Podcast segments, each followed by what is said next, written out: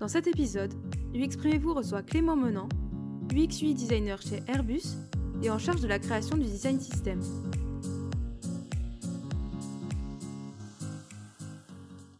Qu'est-ce qu'englobe le design system? Alors, euh, le design system, c'est euh, une euh, librairie de, de composants graphiques qui sont réutilisables et qui sont à destination des développeurs et des designers sous la forme d'un UI kit. Donc, ça, c'est le produit, ce que c'est qu'un design system.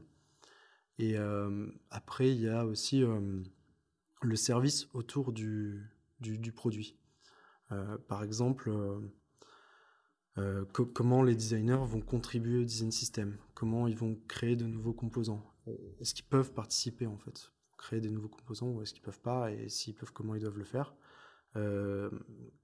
après, comment, comment on s'assure aussi de la bonne implémentation du design system dans les projets.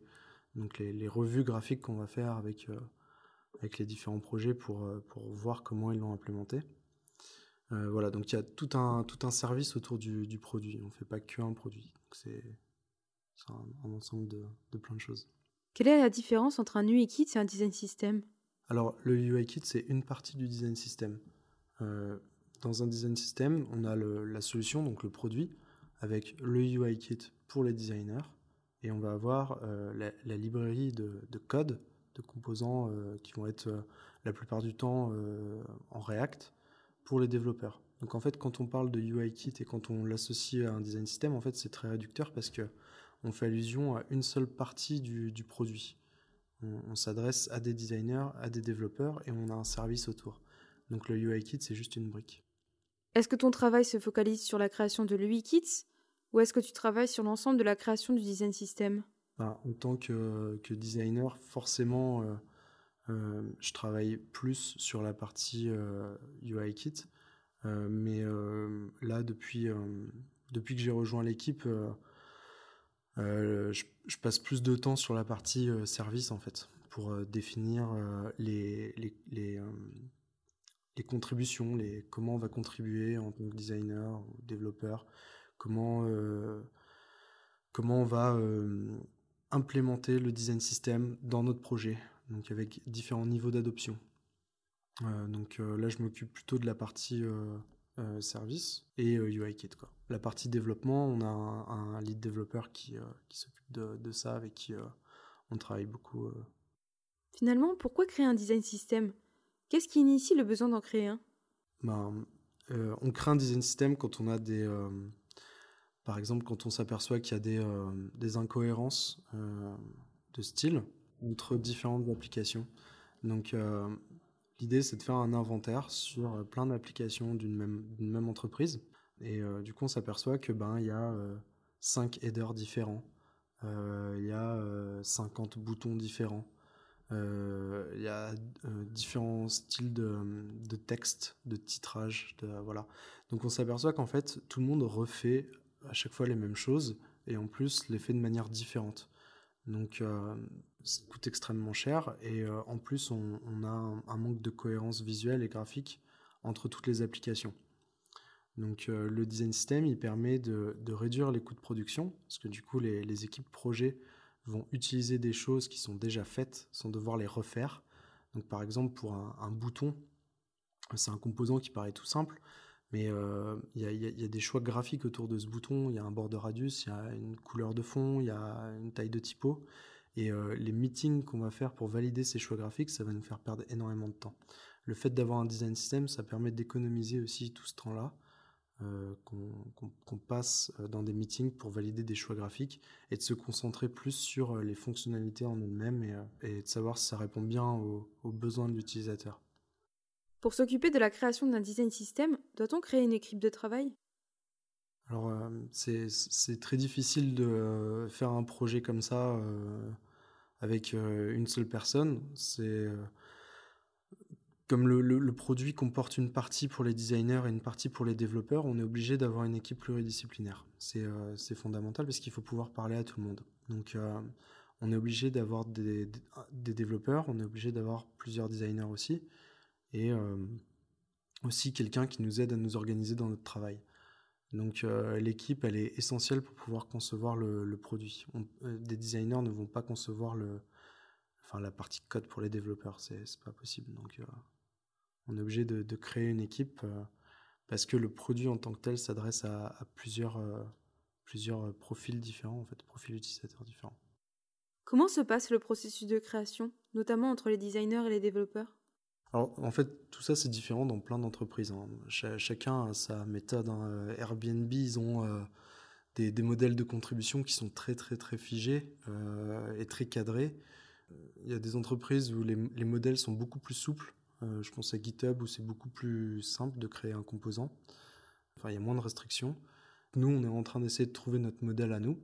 L'objectif, c'est dans un premier temps de récupérer un petit peu euh, toute la, matière créative que, que les designers font et euh, de voir avec eux euh, dans leur maquette les composants qui ne, sont, qui ne font pas partie du, design system. Donc ces composants-là, on va les, détacher et on va voir si c'est un besoin qui va être récurrent pour d'autres applications. Si on s'aperçoit que le besoin n'est pas spécifique à l'application, mais qui peut être récurrent pour plein, plein d'autres plein apps, eh ben, on va l'intégrer dans le UI kit et on va le, mettre dans le backlog pour, euh, pour les développeurs. Mais l'objectif, c'est qu'on puisse d'abord le designer pour donner les specs aux développeurs pour qu'ils puissent le faire.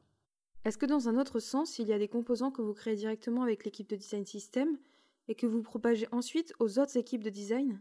Ouais. Alors il y a aussi cette, euh, cette partie-là, c'est qu'on a les contributions qui viennent de l'extérieur, des autres designers, et après, on a des composants que l'on soumet aussi euh, à, la communauté de designers. Euh, mais c'est toujours basé sur, euh, sur une demande, en fait. Sur, sur un, besoin qui, qui se fait ressentir sur plusieurs projets. Par exemple, on, nous a parlé plusieurs fois de, de, menu latéral. Du coup, on sait que ça, c'est quelque chose qu'il faut qu'on intègre dans, dans, le UI kit. Donc, c'est aussi en discutant avec la communauté qu'on on s'aperçoit qu'il faut aussi qu'on pousse des composants parce que eux n'ont pas le temps de le faire ou, euh, n'ont pas les compétences en UI pour, euh, pour le faire. Comment fais-tu pour remonter ces besoins de la communauté? Ben, Déjà, on a un site internet public, c'est euh, brand.airbus.com. J'en profite pour faire un peu de pub. Dessus, en fait, on explique les, comment fonctionne le modèle de contribution pour soumettre des nouveaux composants. Et euh, ensuite, on a une adresse mail euh, générique pour toute l'équipe. Donc, on reçoit tous les, mêmes mails. Comme ça, on peut suivre un petit peu les demandes et l'activité. On a aussi un Slack avec euh, un channel spécifique sur justement tout ce qui est contribution. On peut avoir des discussions ouvertes sur ou tel composant. après, on peut aussi nous pousser des meetings. On a des slots prévus pour ça. On peut nous faire des demandes spécifiques. Par exemple, on comprend bien que c'est pas évident pour euh, un designer qui a 30 euh, nouveaux composants à nous soumettre de nous envoyer 30 fichiers sketch. Donc l'idéal, c'est de nous rencontrer et de partager un prototype InVision et puis on, met des notes sur les nouveaux composants, on regarde ça ensemble. Est-ce qu'il y a des règles essentielles qu'un design system doit respecter? Alors, euh, ben, les principes de base d'un design system, c'est quelque chose de vivant. C'est déjà le, le, premier point. Le point le plus important, c'est que c'est pas quelque chose de figé c'est quelque chose qui va évoluer avec le temps. Donc, euh, quand on implémente le design system dans notre projet, et eh ben voilà, le, système va évoluer, il faudra le mettre à jour. Ça, c'est important. Euh, c'est quelque chose aussi qui est euh, universel, qui est censé répondre à des problématiques culturelles, des problématiques de langue, ce genre de choses, puisse être adapté en fait à, différents critères d'accessibilité aussi. C'est euh, aussi quelque chose d'agnostique dans le sens où euh, en fait c'est pas forcément euh, figé sur une techno en particulier, mais ça peut être appliqué à, plein de technologies différentes. Donc ça c'est les, principes de base du design system, mais après chaque design system a ses propres design principles, donc en fonction des, contraintes de l'entreprise et des valeurs qu'on souhaite retransmettre. Comment est-ce qu'on commence le travail de création d'un design system La première chose sur laquelle il faut travailler, c'est euh, ce qu'on appelle les tokens. Donc les, tokens, c'est les variables, les, variables de style. Donc euh, par exemple les, couleurs, euh, la typographie, les tailles de typographie, le logo, les déclinaisons du logo s'il y en a, tous ces éléments-là, en fait, ces éléments de graphiques principaux, en fait, qui vont être déclinés sur l'ensemble des composants. Ça, c'est vraiment la, base, en fait. Euh, la plupart du temps, c'est pas l'étape la, plus difficile à faire, euh, parce qu'on a souvent une charte graphique, en fait, qui, euh, regroupe tous ces éléments-là. Donc, il faut les transposer sur du numérique pour les, les, adapter à des besoins applicatifs. Mais euh, c'est vraiment par là, euh, par là qu'il faut commencer. Euh, et ensuite, on va pouvoir décliner ces variables de style sur des, composants, des composants d'interface. Et pour prioriser ces, composants d'interface, ben, on va se baser sur un inventaire qu'on aura fait au préalable sur l'ensemble des applications en essayant d'identifier les, besoins qui sont récurrents entre les différentes applications. On sait qu'on va avoir besoin d'un header pour plein d'applications. On sait qu'on va avoir besoin d'une multitude de boutons pour effectuer des actions. Donc on va essayer de prioriser les composants en fonction des, besoins euh, les, plus importants. Et après, on rajoutera des composants au fur et à mesure. Quelles sont les méthodologies UX que l'on doit connaître pour créer un design system Quand on travaille sur un design system, il y a forcément des, euh, euh, des, méthodes ou des, pas mal de, choses à, connaître. La, la partie Atomic Design, c'est vraiment la, base en fait. Euh, c'est comment, comment sont créés en fait les, éléments d'une interface. C'est une méthode qui permet de, découper en fait les composants en plusieurs catégories, en plusieurs groupes. Euh, c'est une méthode qui euh, est à la fois utile pour les designers et pour les développeurs. Donc ça c'est important. C'est très orienté UI. C'est pas vraiment une méthode, une méthode UX. C'est plutôt une méthode UI euh, et de développement front. Après, en, méthode UX liée au design system, en fait, on, va, faire euh, en quelque sorte des, interviews, parce qu'on va demander aux, designers s'ils ont des, besoins spécifiques. Donc ça, ça va être quelque chose qui va être euh, fait en, continu. Ensuite, on, alors là, j'ai fait une, j'ai fait un peu de shadowing sur juste comment euh, un designer euh, utilisait la partie Getting Started du UIKit pour euh, c'était un nouvel arrivant pour voir comment comment il arrivait à, utiliser le, le, UIKit, comment il arrivait à paramétrer son environnement de travail si c'était suffisamment clair pour lui. Donc on, utilise des méthodes UX pour développer notre propre produit. Euh, après, on, demande aussi du, euh, feedback sur euh, certains composants.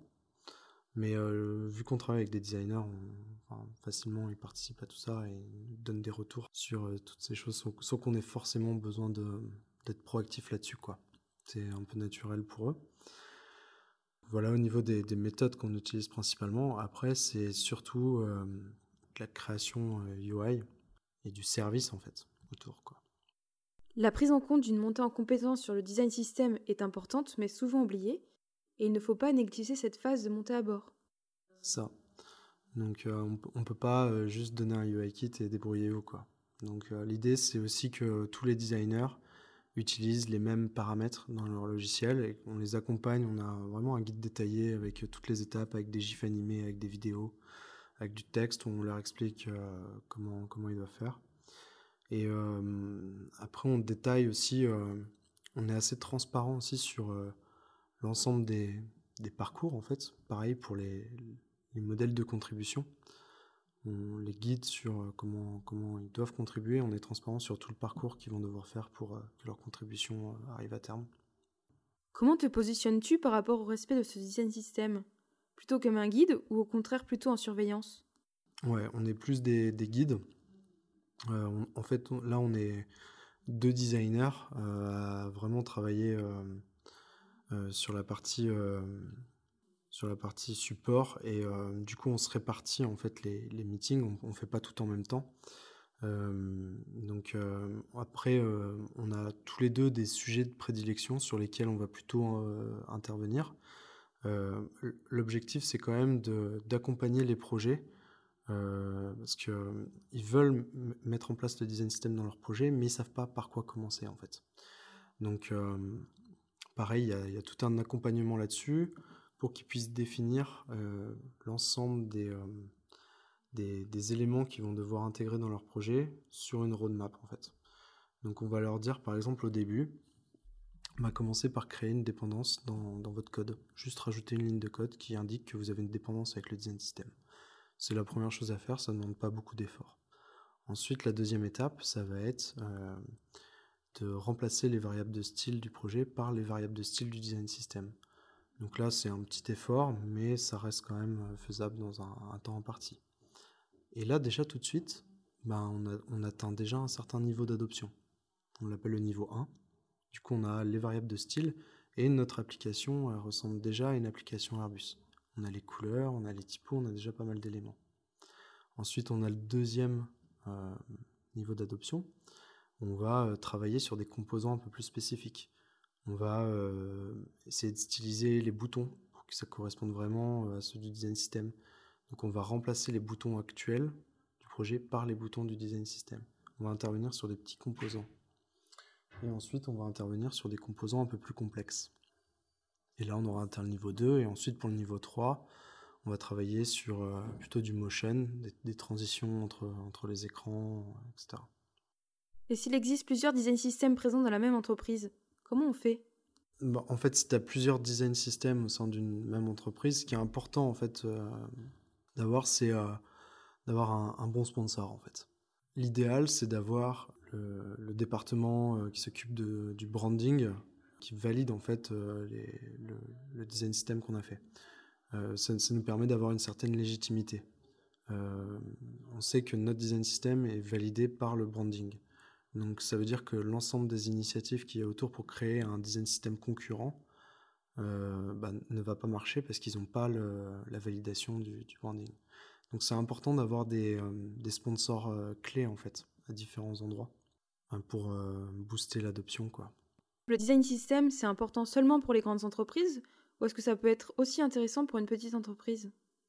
Ben, C'est forcément intéressant pour des très grosses entreprises parce que dès qu'on a, euh, je sais pas, euh, une centaine d'applications, euh, forcément il y a des problématiques de, cohérence entre la navigation, entre l'usage des différentes features. Donc ouais, il y a clairement un intérêt quand on a un énorme écosystème d'applications. Mais c'est aussi intéressant pour des startups parce que c'est un investissement sur du long terme. Le fait de prendre du temps sur euh, un design system, ben, ça va permettre de, faciliter euh, euh, la, manière dont on va faire évoluer les, interfaces et, le service. Donc forcément, je pense que c'est pas la, priorité quand on a des équipes réduites, mais déjà on peut, enfin le, designer qui travaille sur, dans, dans, la startup peut commencer déjà à créer une librairie de composants graphiques voir avec le, développeur front euh, comment ils peuvent travailler en synergie pour créer euh, euh, des variables de style et des briques, des briques SCSS. Voilà, c'est vraiment.